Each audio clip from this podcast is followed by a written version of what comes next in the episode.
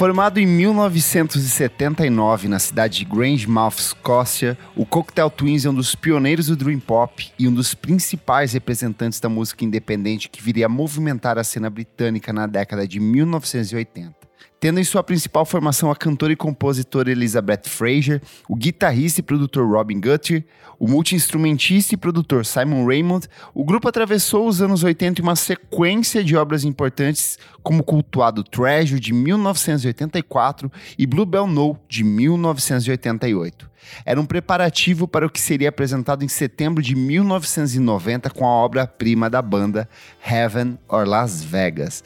Meu amigo Renan Guerra como foi o seu primeiro contato com essa banda completamente maluca, com essas vozes etéreas, vozes alienígenas? Como que foi ouvir Cocktail Twins pela primeira vez? Você lembra? Eu não tenho uma memória efetiva da primeira vez, porque foi naquela fase, tipo, descobrindo as bandas dos anos 80, essas coisas todas, Silks e, e tudo mais. E aí eu fui parando nas coisas deles. E se eu não me engano, eu acho que eu baixei a discografia inteira da primeira vez, tentei ouvir na ordem. Então eu cheguei no. Eu comecei pelo Garlands e foi, tipo, bem estranho, porque é outra coisa. Sim. E acabou que o primeiro disco que me pegou foi o Treasure, que é o meu disco favorito até hoje, assim, eu acho muito perfeito tudo que tem lá. E aí eu fui chegando nas outras coisas, assim, com o tempo. Mas eu acho que em algum momento eu fiquei é, meio vidrado assim na, na forma como a Elizabeth canta e como você fica tentando entender o que tá acontecendo ali, né? É, eu acho que para mim foi muito de. Eu acho que ele, o, o Twins é uma dessas bandas que é, é, elas não estão na superfície, você tem que meio que escavando ali para chegar até elas, então ela é parte meio que dessa raiz de várias árvores criativas. Então eu lembro que quando eu comecei a ouvir Beach House e, e todo mundo falava, não, Beach House é meio que um Cocktail Twins dos anos 10 ali, dos anos 2000. Eu lembro que quando saiu o Visions da Grimes e ela fazia as coisas com a voz, com efeitos, muitas pessoas citavam a Grimes como se fosse uma versão atualizada e maluca do que a, El a Elizabeth Fraser já vinha fazendo lá nos anos 80, né? E de fato, é uma coisa muito nichada, uma coisa muito assim, quem gosta de música gosta muito de Cocktail Twins, mas não é uma coisa que surge assim com uma naturalidade pop, como por exemplo Smiths, The Cure e outras grandes bandas dos anos 80, né? Sim, para mim tava muito naquele espectro de coisas meio malucas que eu descobri a partir dos filmes do Greg Araki, assim, tipo Dead Can Dance, essas coisas meio malucas que os personagens sempre citavam como coisas importantes para eles, e aí eu acabava indo atrás. Tanto que eu fui primeiro na, na aula do Dead Can Dance e depois eu entrei no, no Cocktail Twins, daí quando eu entrei de vez eu fiquei para sempre. E o Heaven or Las Vegas, como que foi ouvir pela primeira vez? Foi nessa leva que você fez de, de pegar todos os discos? Foi depois que eu já estava muito apaixonado pelo Treasure que eu entrei de cabeça no Heaven or Las Vegas e ele passou a crescer muito com o tempo. Eu acho que toda vez que eu volto para ele, eu descubro novas coisas e ele vai crescendo na minha, na minha audição, assim.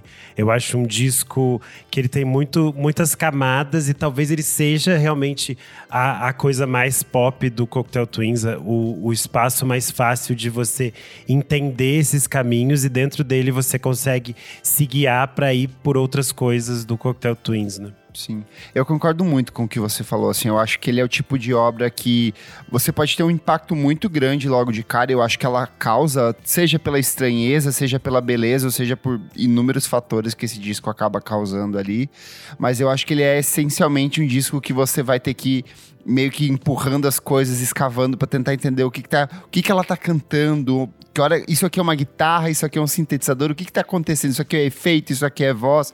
Eu acho que é, é muito análogo a você ouvir o Loveless do My Bloody Valentine, sabe? É um disco que de cara você tem uma interpretação que você imagina do que seja, mas ao longo das audições você vai descobrindo camadas e mais camadas e mais camadas e mais camadas. E eu acho que mais de 30 anos depois de lançado, o, o Heaven or Las Vegas ele continua impactando o público de maneira geral e gerando interpretações diferentes, né?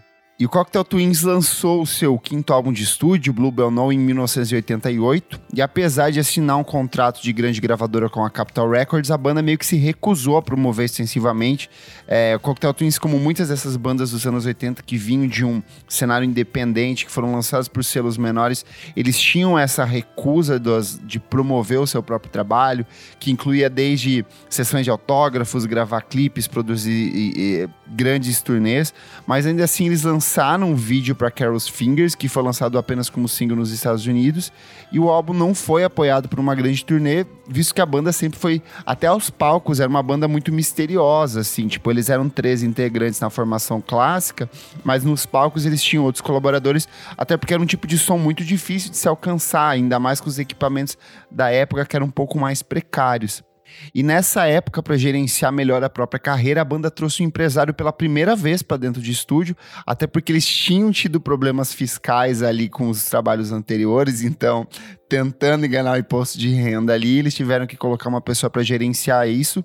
E o Ivo Watts Russell, que era o presidente da 4AD na época, um dos criadores do This Mortal Coil, que era uma banda que contou com as vozes da Fraser, ele começou a ter uma série de atritos por conta desse empresário e também por conta da, da própria banda que vinha passando por um período bastante turbulento. Nesse processo todo, o Simon Raymond, que era o baixista, ele se casa pela primeira vez com a Karen, e a Elizabeth Fraser e o Robin Gutter, que vinham de um relacionamento já desde o início da carreira do, do Cocktail Twins, eles se preparam para ter o primeiro, a primeira filha, né? Só que nesse período é muito maluco, porque enquanto a Elizabeth estava grávida, o Gutter que já vinha de um vício fortíssimo de cocaína, ele se afunda ainda mais. Eles acharam que o nascimento da primeira filha talvez afastasse ele, mas não foi o que aconteceu. Ele tinha surtos de paranoia assim constantes dentro de estúdio, mania de perseguição. É, ele tinha mudanças de humor muito bruscas. Ele brigava muito com a Elizabeth, com os outros parceiros de banda. Ele brigava muito com o Ivor Russell, então ele estava completamente descontrolado que foi uma coisa que acabou marcando todo o processo de banda e que traria ao Simon uma responsabilidade maior. Então, assim, foi um processo bem divisivo dentro dos próprios, próprios integrantes, né? Tem uma entrevista da Elizabeth de 2009 para o The Guardian. É, inclusive, é a primeira vez que ela vai falar depois da dissolução da banda. E ela fala um pouco sobre essas histórias todas do passado. E é, e é, muito curioso, porque nas, nas raríssimas entrevistas que ela deu no início dos anos 90, ela falava até de forma positiva sobre o nascimento da primeira filha. Porém, nesse, nessa, nessa entrevista nos anos 2000, fica muito claro que foi uma experiência bastante traumática para ela. Sim. Porque eles acreditavam, ela e o. E o, o, e o Simon. Acreditavam que esse bebê ia ajudar as coisas a se a se alinharem e que eles iam ser, tipo assim, duas famílias felizes dentro da banda e que as coisas iam é, é encontrar um caminho melhor, assim. E ela viu que não foi isso, e aí ela se sente, nessa entrevista, parece que ela se sente muito, muito culpada, assim, pela experiência mesmo que ela passou, porque ela se sente deixando de lado o crescimento dessa filha para é, seguir no, no processo da banda, assim, o que, é, o que é bem marcante. E ela ainda fala nessa entrevista que uh, o Robin disse após o, o tratamento de, é, de reabilitação que ele achava que ele não ia conseguir fazer música de novo. Que ele achava que ele só podia compor por causa das drogas. E ela fica com muita raiva disso, ela tem muita raiva disso, porque ela fala. É óbvio que ele não fazia música só por causa das drogas, tanto que as drogas atrapalharam ele na produção de várias coisas, né? Sim. É, é meio. É super nebuloso, porque eles são um casal, os três eram amigos. E aí eles tinham negócios juntos, só que obviamente eles não sabiam lidar com nada disso, nem com negócios, nem com exposição, nem com nada. Então é um cenário muito conturbado assim. Sim. É que, de novo, o Cocktail Twins era uma banda completamente da Escócia, pequena, minúscula, alavancada por um selo independente. Ela foi galgando espaço ao longo da última década. E quando eles chegam ali no final dos anos 80, eles eram é, os queridinhos. Era, eu acho que é algo muito parecido com o que aconteceu com o DXX no começo de carreira. Que eram pessoas é, mega retraídas, com, com, com suas personalidades muito discretas e que de repente foram jogadas para dentro de um fenômeno de um público é, louco pela música deles, tanto que a, tinha uma quarta integrante do DXX que simplesmente é, não aguentou o, o, o, a pressão toda que eles viviam e acabou saindo, né? E é muito parecido com o que acontece com o Cocktail Twins, né? Sim, a Elizabeth tinha muito medo do palco. Ela tinha crises às vezes, então eles não conseguiam muitas vezes fazer a turnê porque ela tinha problemas para subir no palco inclusive pelo próprio fato de que eles não se entendiam enquanto músicos. Porque o Robin fala algumas vezes: a gente não é um músico que chega, pega um violão e faz uma música. A nossa música é composta a partir dessas experimentações. Sim. Tanto que às vezes eles faziam as bases e depois a Elizabeth chegava e colocava a voz, né? Então, esse processo também de, de construção deles é muito complexo para levar isso para o palco e lidar com esse fato de que eles eram, naquele momento, artistas extremamente fundamentais para outros artistas que eram gigantes, tipo Prince e a Madonna na época falavam assim: "Ah, a gente escuta Cocktail Twins e a gente gosta deles". Então, é tipo assim, meio maluco. Surreal. Em setembro de 1989, nasce a filha do Fred do Gutter, que é a Lucy Bell, e o Heaven or Las Vegas foi lançado um ano depois como, como meio que uma homenagem a ela, como um produto desse primeiro aniversário de vida dela. E é, apesar de que hoje em dia a Fraser ela revê muitos desses aspectos da gravidez, na época ela deu algumas entrevistas bem significativas falando o quanto a gravidez foi fundamental para o processo de fortalecimento do próprio disco. Então ela falou assim: de repente, tive uma confiança que nunca tive em minha vida, que consequentemente perdi depois que tive o bebê, porque é uma experiência tão assustadora que isso muda você, assim. Então, ela, falando do impacto direto dessa gravidez ali no nascimento da filha. E aí, como se não bastasse o vício em drogas do, do Gut, o nascimento da filha, o, o, o, Raymond, nesse processo, acaba perdendo o pai dele, né? Que é o Ivor Raymond. Ele morreu logo após o nascimento da Lucy Bell. E ele era um cara muito novo ainda, e aquilo meio que desabou. Foi o mundo dele que sumiu dos pés dele, então ele perdeu, ele ficou completamente desestabilizado. E ele disse: Eu tinha apenas 27 anos, ainda era muito jovem, ele era um cara muito influente para mim. Então foi um grande golpe. Mas, olhando para trás, ter um grande evento de vida acontecendo provavelmente ajudou o álbum a ter essa vantagem. E aí, buscando meio que afastar a cabeça dele da morte do pai, desses pensamentos negativos que ele vinha tendo, ele foca totalmente a cabeça dele no processo artístico da banda. É, com o afastamento do Gutter, que estava cada vez mais pirado, ele assume esse papel de grande produtor do disco. E muitas das composições que integram o repertório do Heaven Las Vegas são criações dele, que eles acabam assinando em conjunto ali, mas que ele assume todo o processo de produção, de lapidação, de construção desses arranjos ao longo longo do processo, né? Ele chega até a compor algumas letras, né? E aí eu acho que cria essa essa dicotomia entre o nascimento e a morte, que eles Sim. estão nesses dois in intervalos e essas coisas se misturam, porque como eu falei, eles são muito próximos para para os três a, a, criação artística não é como um, um, um trabalho que eles vão lá e e exercem de forma mecânica. É um processo que eles estão completamente mergulhados. É assim. orgânico, eu acho que, né? Sim, eu acho que esse disco é muito resultado desse, desse processo e dessas experiências que eles estavam vivendo em conjunto, que era ter essa felicidade imensa de ter uma criança no meio deles, mas ter uma morte e ter essa luta contra o vício em drogas, todas essas coisas ao mesmo tempo. É, o próprio título do, do, do álbum é muito emblemático em relação a isso, né? Essa dicotomia do Heaven or Las Vegas, sabe? Será que eu tô no paraíso ou eu tô nesse paraíso artificial regado a drogas e festas onde as pessoas são falsamente felizes, né? Então esses pequenos contrastes atravessam o disco o tempo inteiro. Por outro Sim. lado, a Fraser, ela por conta desse processo de gravidez e de uma ânsia de se comunicar com essa criança, de buscar por uma, um, um diálogo com essa criança recém-nascida, ela acaba compondo músicas que são mais acessíveis, ela passa a brincar com o enunciado das palavras de um jeito diferente, as letras ficam um pouco mais tangíveis, menos etéreas, menos é, angelicais como eram antigamente, e mais palpáveis. Então isso ajuda o tempo inteiro a quando o disco começa meio que sair um pouco desse universo, vai pro campo do etéreo, ele acaba voltando a todo momento assim pro chão, o que alcança um grau de equilíbrio assim que eu acho que é muito difícil dos outros discos. Por exemplo, quando você pega o, o, o que o Renan gosta tanto, o Treasure, ele é um disco completamente etéreo, assim, tem algumas coisas que você fica meio flutuando por uma nuvem de, de sons, de sintetizadores, de vozes, de efeitos, que às vezes é até difícil de você entender o que tá acontecendo ali. Sim. E esse, por mais mágico que seja o tipo de som que é produzido dentro dele, eu acho que a todo momento eles regressam em algum ponto dentro das canções, né? Eu acho que tem o próprio. A, a forma como a Elizabeth usa a voz nesse, nesse disco, né? Ela sempre falou no início da carreira que ela era um pouco é, desleixada com essa própria questão da, da dicção e da pronúncia e que ela ia apenas sentindo que era sonoro para ela nessa construção. E aí é muito evidente que ela ela tem uma prosódia completamente única Sim. e ela inventa pronúncias de palavras, ela muda sílabas tônicas e é muito usual que ela junte é, as sílabas e junte as palavras, e as palavras parecem grudadas. Então dá essa sensação que a gente não não entende o que ela está pronunciando, o que ela está falando.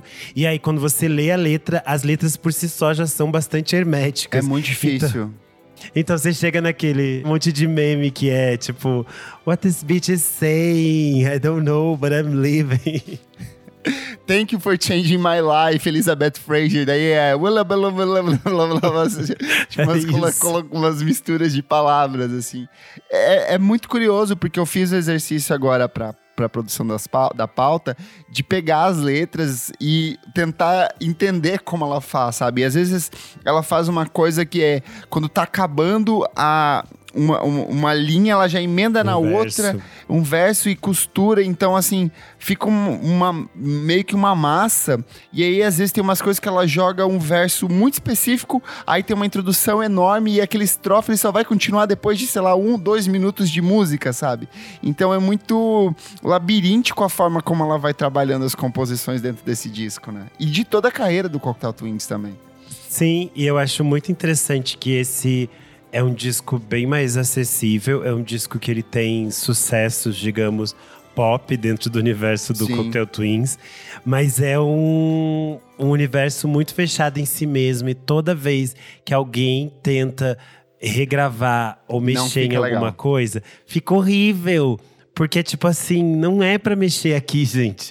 Tá, tá certinho ali, do jeito que ela fez. É um negócio muito único, assim. Você pode se inspirar nisso, você pode fazer o que você quiser a partir disso, mas não tem como você tentar emular o canto da Elizabeth Fraser, porque é o canto dela, assim. É um negócio surreal. Eu acho que para além disso, as letras das canções, ela, elas têm uma proposta muito enigmática, assim. Ela parte sempre de experiências pessoais, por exemplo, Pitch the Baby é sobre o processo de maternidade dela, da relação, do acolhimento que ela tem ali com a filha, mas a todo momento ela atravessa isso com é, fragmentos de referências bíblicas, fragmentos literários, então é um, é um processo muito similar ao que a Kate Bush fazia, só que enquanto a Kate Bush tinha uma coisa muito poética, a, a, a Fraser ela vai para um campo muito mais de contemplação, de, de mistério mesmo, de tente desvendar isso que eu tô colocando aqui para você, que eu acho que talvez nem ela sabia, sabe? É, de- é, talvez na hora, assim, são, são adaptações que ela ia fazendo de forma a se relacionar com a base instrumental que eles apresentavam, sabe? Então muitas das coisas eles não vão fazer sentido mesmo, e, e não adianta abrir o Genius e tentar mais fazer as marcações lá para ver o que tá querendo dizer, que não tem, crie seu significado a partir disso.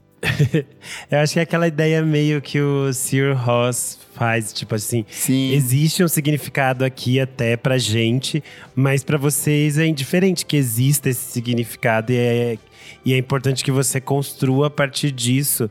E eu acho que toda a discografia do, do Cocktail Twins tem essa relação de você não precisa entender necessariamente sobre o que ela tá dizendo é, diretamente naquelas palavras, mas é muito interessante como eles te transportam é, imagética, imageticamente e sonoramente para esses espaços que eles querem. Sim. Porque Heaven ou Las Vegas nos leva por esse espaço que é de alguma busca e algum contato com essa felicidade, com essas coisas boas.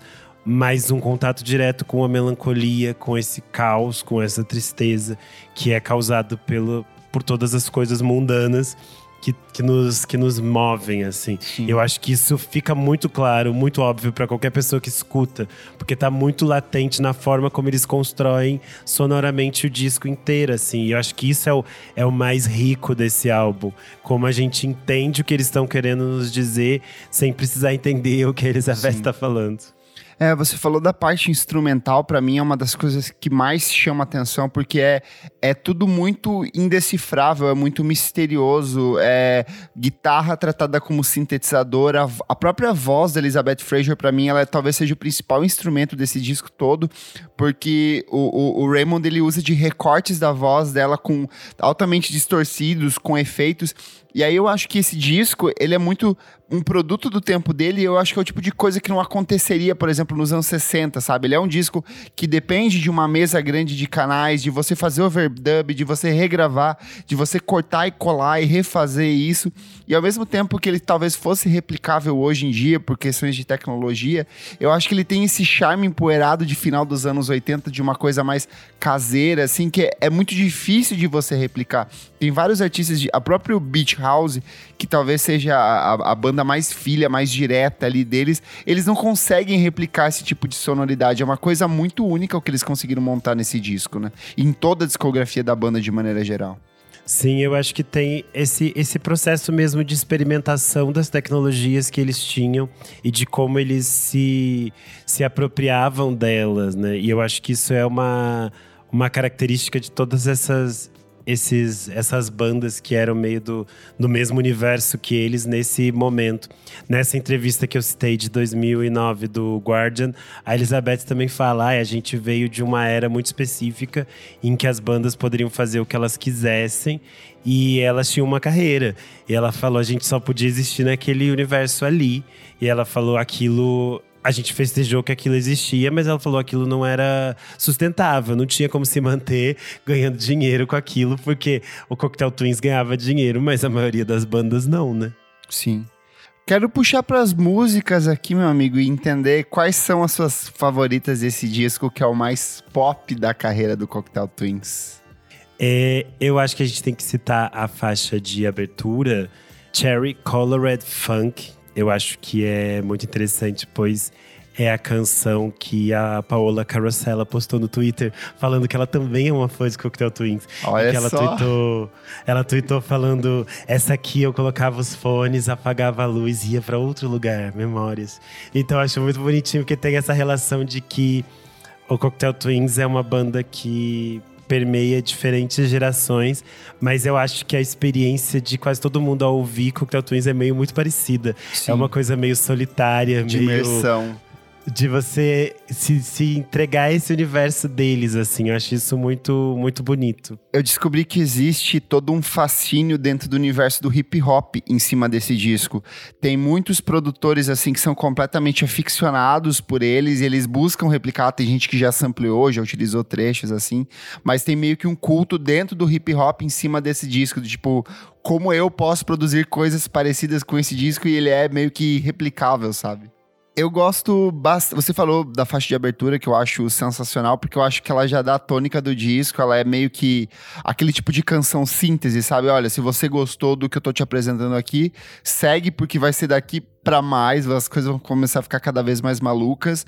Mas a, a sequência ali, Pitch the Baby, Ice Blink Luck, eu acho que é muito bom, porque de fato mostra um Cocktail Twins é, essencialmente pop, criando melodias que são capazes de se conectar com o público mesmo nessa ausência de um significado das letras ou, ou de um mistério das letras. Mas acho que a, a, faixa título, de maneira geral, é um espetáculo de canção, assim. É, é para mim, eles concentram tudo que tem de melhor dentro da da discografia do Cocktail Twins, seja a questão de produção, de melodia, de estética, a forma como eles trabalham os instrumentos, a voz, a poesia enigmática da, da, da Elizabeth Fraser, tipo, cantando na famosa rua, eu quero me amar, estou apenas no céu ou Las Vegas? É muito mais brilhante do que sol é para mim. O frio começa a coçar em minha alma. Isso é como qualquer cartão de jogo antigo. Então, assim, é, é muito bom a forma como ela vai criando essas imagens é, poéticas que vão meio que se moldando na sua cabeça, mas aí tem esses, esses atravessamentos de informações, de ritmos, de melodias, é tudo muito bonito. Mas eu gosto muito de Wolf in the Brass, quando ela, que eu acho que também é bem mais acessível, mais lá pro final do disco. Que ela canta lá, My Baby's Cry, é muito bonitinha. Mas a própria faixa de encerramento, Fruitful Foxes in the Midsummer Fires, que é uma criação do, do, do, Raymond, inspirada pela morte do pai, também eu acho que é outra que pontua o disco de um jeito muito maravilhoso. E eu, tenho a sensação, às vezes, do, do, do Heaven or Las Vegas, não como um disco de canções, mas como uma obra única, sabe? São, é um bloco inteiro, assim, uma maçaroca de sons, de uma nuvem de sons, e ali vão pontuando, surgindo coisas em momentos estratégicos que meio que se conectam com o público, sabe? Eu sempre que escuto Cocktail Twins, acabo escutando algum disco na íntegra, assim. Sim. Eu não consigo ouvir as coisas sozinha. De todo modo, eu acho a faixa título Heaven or Las Vegas talvez a melhor apresentação mesmo. para quem nunca ouviu nada do Cocktail Twins, porque eu acho que é um grande resumão do que eles são, assim tem, tem um pouco de tudo do que eles fizeram na, na carreira. Mas a minha faixa preferida do disco é Ice Blink Luck, porque eu acho tudo. fantástico a forma como ela pronuncia o as coisas. O clipe é perfeito. O clipe é maravilhoso, ele grita anos 80. A gente já tá nos anos 90, mas ele ainda tem, tipo assim, uma cara de. Parece que ele foi feito em 84. Eu fico assim, que isso? Que efeitos são esses? E aí a, a carinha dela, o jeito que ela tá cantando. Eu acho tudo muito bom. E eu acho surreal que eles conseguiram, a gravadora conseguiu que eles fizessem dois clipes nesse disco. Sim. Tipo assim, fizeram um milagre. É muito bom. E já que você falou de gravadora, a recepção do disco foi muito boa. O Heaven or Las Vegas foi lançado em 17 de setembro de 1990 pela 4AD no Reino Unido em conjunto com a Capitol Records nos Estados Unidos. É, mais tarde, a 4AD viu que esse disco era um tesouro, porque ele é um disco que acabou sendo redescoberto pelo público. Então, eles viram que tinha uma fatia grande de arrecadação daí. Então, eles readquiriram os direitos de distribuição e passaram a assumir eles mesmos a distribuição. Então, ele é um disco que continua em catálogo, é um disco que a cada 10 anos, a cada 5 anos tem uma nova repensagem, uma edição nova em vinil, em CD. Então, ele é um disco que costuma circular bastante. E olha só, ele alcançou a posição de número 99 na Billboard 200 dos Estados Unidos. Lembrando que a gente está falando no final da década de 80, que era um momento de explosão de música pop. Madonna, Prince, Michael Jackson, era gente disputando altas vendagens, então foi um disco que chamou bastante atenção. E ainda tem que se considerar que o mercado americano é, é muito fechado, né? Sim, ele é Toda sempre vez avesso. Que... É que um artista europeu consegue entrar nesse mercado, ele geralmente faz toda aquela preparação para ficar mais acessível para o que Sim. os americanos querem. Então é sempre curioso quando um artista fora da curva consegue entrar nessas paradas. E no Reino Unido mesmo, ele alcançou o número 7 nas paradas britânicas, então é um feito bastante louvável. Eventualmente, ele vendeu mais de 230 mil cópias até 1996, segundo o levantamento da Billboard. Hoje, esse número, obviamente, ele é muito maior. E, é só pensar, por exemplo, eu estava pesquisando para esse programa, eu achei uma matéria do Barcinski em 2000, se eu não me engano, na Folha. E aí fala que tá tipo assim, os discos estão começando a ser lançados no Brasil naquela época. Então você pensa, muita gente vai comprar o CD aqui naquela época, porque em 90 às vezes você tinha isso importado, né? Você não tinha esse Sim. lançamento aqui. Às vezes era tipo, ah, um amigo foi para fora e trouxe isso para mim, alguém viajou e comprou. E aí então você pensa quantas cópias foram vendidas depois, né, com esses relançamentos, então o número é bem maior. E aí vale lembrar, é, vendagem de discos é muito relacionada à campanha em cima do trabalho. E como o Cocktail Twin sempre foi avesso, a, as vendagens eram um pouco bem mais baixas do que normalmente, por exemplo, é, um grande nome da música pop lança um disco, ele vai até um país visitar, faz uma promoção, vai pro Fantástico, dá entrevista, faz show, faz tarde de autógrafos, então tudo isso contribui para as vendagens do trabalho. E como o Cocktail Twins era uma banda mega redia, mega é, fechada nesse mundinho deles, é um feito muito expressivo ter vendido 200 mil cópias pra uma banda que cagou pra divulgação, que não quis divulgar, que queria só viver no mundinho deles ali, né? E é uma banda misteriosa, né? Porque todas Sim. essas informações que a gente trouxe aqui, elas são colhidas assim, a cada 10 anos a gente descobre alguma coisa. Isso a que eu vai falar. A gente vai descobrir do, do, do, vício em cocaína do Robin, tipo assim, no final dos anos 90, é muito tempo depois. As pessoas não sabiam disso na época. A gente vai descobrir das, das vivências da, da Elizabeth, da gravidez dela também muito tempo depois. Ela dá uma entrevista a cada 15 anos, Sim. assim.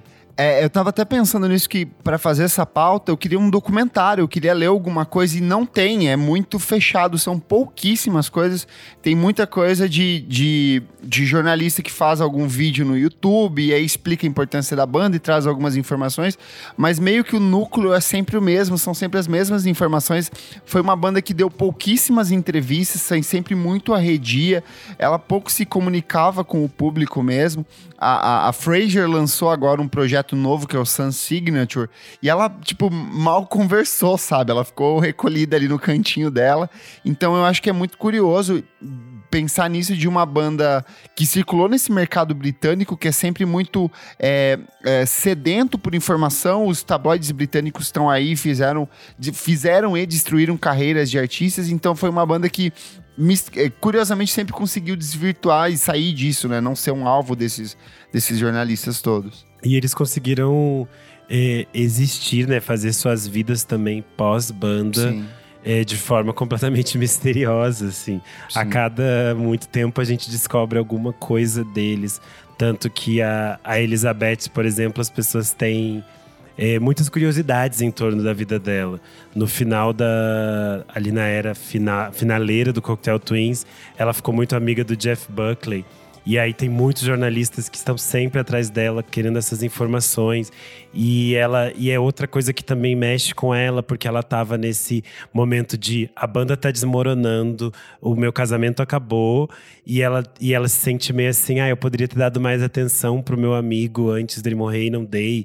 E aí as pessoas ficam perguntando, ela não quer falar, ela não quer que as pessoas ouçam o que vazou, que eles gravaram juntos. E é, sei lá, a mesma coisa depois, quando ela grava com.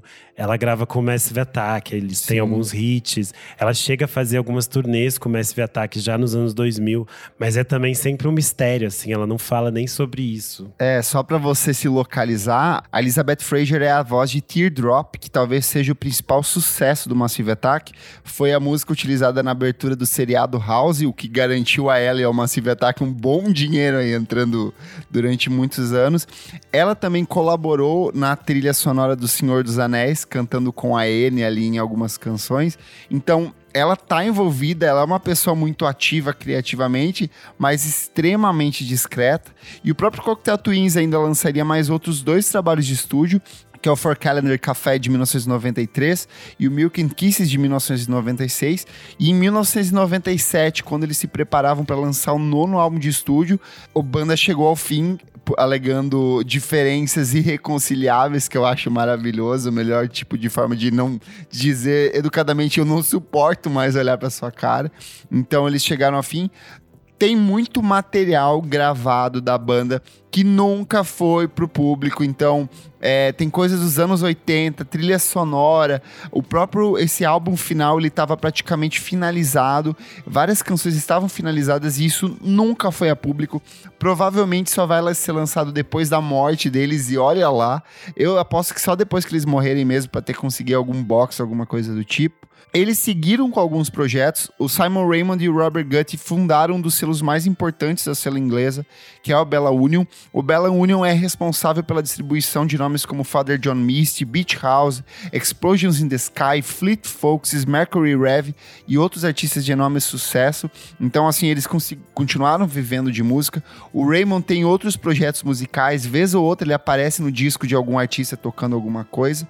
E o impacto do Cocktail Twins é uma coisa que aumenta a cada ano. A gente tem uma nova leva de artistas que são declaradamente influenciados pelo trabalho da banda. Entre os nomes mais conhecidos, a gente tem o M83, a própria Bjork já deu declarações falando que muito do jeito de cantar dela foi influenciado pelo trabalho da Fraser. Beach House, que a gente citou aqui. Deftones é uma banda que faz um som completamente diferente do, do Cocktail Twins, mas é muito influenciada pelo som deles.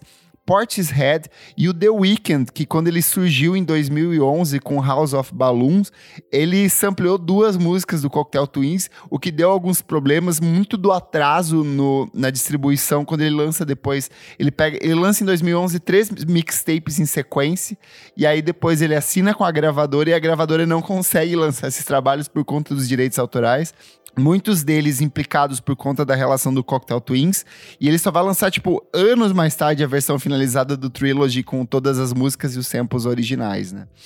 Uma banda curiosa que é muito fã do Cocktail Twins é o Linkin Park. E eles tentaram pedir para Elizabeth Fraser gravar uma música com eles, mas ela falou: hoje não, Faro, vou deixar para mim. Além disso, ela, ela também aparece, por exemplo, na trilha sonora de Segundas Intenções, Crew Intentions. Ela tá, tipo, nos, nos rolês bem aleatórios, porque ela acabou fazendo muita, muita trilha sonora. E, e vira e mexe surgiam também esses boatos de que eles iam voltar, né? Sim. Chegou a ter no, nos anos 2000 essa história de que eles iam se apresentar no, no Coachella. Teve uma vez que eles receber... falaram que, que eles iam voltar pro Primavera Sound, era uma das cotadas para voltar também nesses projetos. Ah, você falou isso agora é. há pouco, né? Esse, faz, esse foi mais recente. Esse do Coachella era tipo de 2005. Falava-se que eles iam receber tipo cerca de um milhão e meio de libras, o que, sei lá, em dólares deve dar bem mais. E aí eles. eh, essa história ficou durando. eh, girando durante vários anos. Aí a Elizabeth fala assim: gente, um, não era nem tanto dinheiro assim que eles iam nos pagar. E dois, eu não volto de jeito nenhum pra essa banda. Ela falou: eu quero nunca mais ter que estar no mesmo lugar que o Robin, ter que, tipo, trabalhar com ele. Então ela falou: não quero, não volto, não vou. É muito bom porque é, tem um selo que eu gosto bastante, que é o Italians Do It Better, que é do Johnny Jewel, que é o cara que apresentou o Chromatics. E toda a estética deles, assim, a sonoridade, o tipo de composição é muito calcado naquilo que o Cocktail Twins veio desenvolver. Então é uma banda que, ano após ano, ela tem o seu o seu público renovado. Recentemente, o Cocktail Twins virou um fenômeno no TikTok também. Então, muitas Verdade. pessoas tentando entender o que, que eles estão cantando ali. Então, acho que é só uma prova do, do fenômeno, do impacto cultural do Cocktail Twins, que chegou ao fim já há quase 30 anos e continua influenciando artistas, continua impactando no trabalho de outros compositores e sendo apresentado uma parcela nova do público, né? A gente tá falando desse, desse impacto é, da história do Cocktail Twins. Por exemplo, no dia que a gente tá é, gravando esse episódio, foi anunciada uma nova exposição que vai ser realizada em Los Angeles, que relembra esse disco específico, Heaven or Las Vegas, na loja do Marc Jacobs, porque ele tá lançando a nova coleção dele, Heaven. E aí, uma das coisas que vai ter nessa exposição é a imagem original que compõe a capa do disco. É, nessa capa, a banda queria uma representação visual capturasse o etéreo, de acordo com o Guthrie. E o Paul West, que é o responsável pela capa e trabalhou anteriormente com o Cocktail Twins na capa do Bluebell No, ele voltou e recrutou o fotógrafo Andy Rumble e eles dois juntos acabaram eh, fazendo vários experimentos ali para criar esse efeito eh, de textura e meio sobrenatural. E a arte final, na verdade, é uma longa exposição das luzes de uma árvore de Natal Tudo. contra um fundo colorido. É tipo. Eu nunca ia imaginar que era uma árvore de Natal, mas é uma árvore de Natal. Eles tinham eh, várias dessas outras desses muitos desses experimentos até chegar nessa arte final, só que elas, elas acabaram se perdendo em uma inundação, mas algumas dessas é, a arte em si, a arte original da capa e algumas outras fotos que se salvaram vão estar nessa exposição na loja do do Marc Jacobs, assim como outras memorabilhas que envolvem esse disco. É uma, eu acho que é uma exposição super legal. Seria, ela parece ser uma exposição pequena, então seria legal que ela pudesse eh, viajar pelo, pelo mundo. Alô, Miss, se quiser trazer Nossa, é a cara gente. do Miss trazer isso, nem que É seja numa, numa salinha. Numa salinha, no Miss tem espaço. Eles têm salinha pra isso, seria tudo assim. Aí um telão passando os clipes, os dois clipes. Ela é uma das É minhas capas favoritas de todos os tempos, assim, eu acho ela muito bonita porque ela traduz visualmente tudo aquilo que é o disco, assim, é um, uma coisa surgindo meio amorfa com, com faixas de luzes aqui e ali, eu acho perfeita demais. O Heaven or Las Vegas, para mim, é um disco que foi crescendo muito ao longo da última década. Ele é de longe uma das primeiras coisas que me chamou a atenção no mundo da música, mas de um jeito ou de outro, ele meio que teve por trás de todos os grandes artistas que eu gostei. Então, Bjork, Beach House, Emmett Tree, é, Deftones são artistas que eu ouço diariamente, gosto muito, mas lá no fundo tem essa essência da banda para mim é muito misterioso, assim. Tem anos que eu ouço esse disco, eu vou redescobrindo ele eu acho que tem tanta informação diluída, meio escondida, meio disfarçada ali, que daqui 10, 20, 30 anos eu vou continuar ouvindo, vou continuar sentindo esse mesmo impacto. Mas eu acho que o que mais me impressiona é o quanto ele consegue ser estranhamente um disco de música pop. É, é várias Sim. vezes por dia, assim, eu me pego cantarolando as melodias, a forma como a Fraser encaixa alguns fragmentos de vozes em uns pontos estratégicos do álbum, meio que gruda na sua cabeça, tanto quanto um, um disco da Britney Spears, assim. E eu acho que isso é fascinante no trabalho do, do Cocktail Twins, que é uma coisa totalmente experimental, totalmente distante do grande público, mas ele exerce um fascínio tão grande quando você ouve, que, que eu acho que é isso que é, que, é o, que é o mais interessante. O quanto ele consegue dialogar com diferentes faixas de públicos, de gêneros, de gostos, que meio que se encontram nesse disco do Cocktail Twins.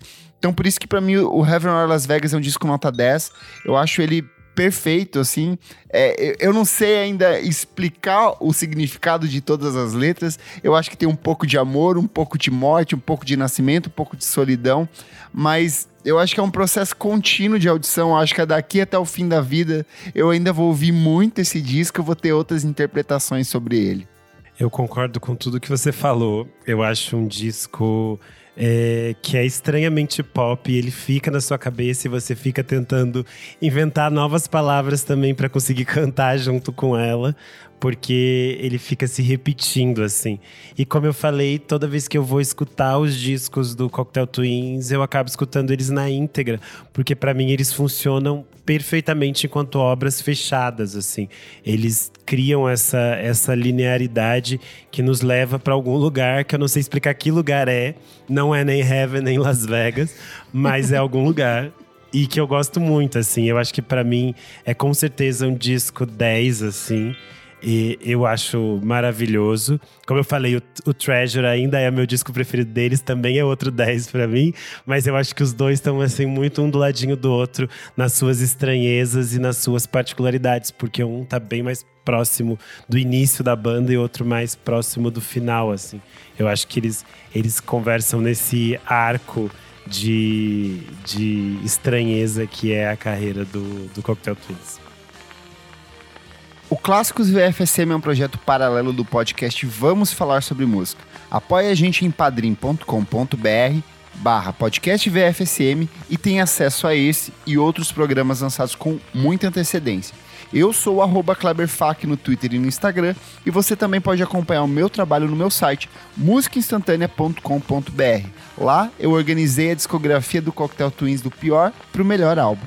Eu sou underline Renan Guerra no Instagram e no Twitter. Não esquece de seguir a gente nas nossas redes sociais, arroba podcast VFSM em tudo. Muito obrigado pela sua audiência e até a próxima. Tchau, tchau. Tchau.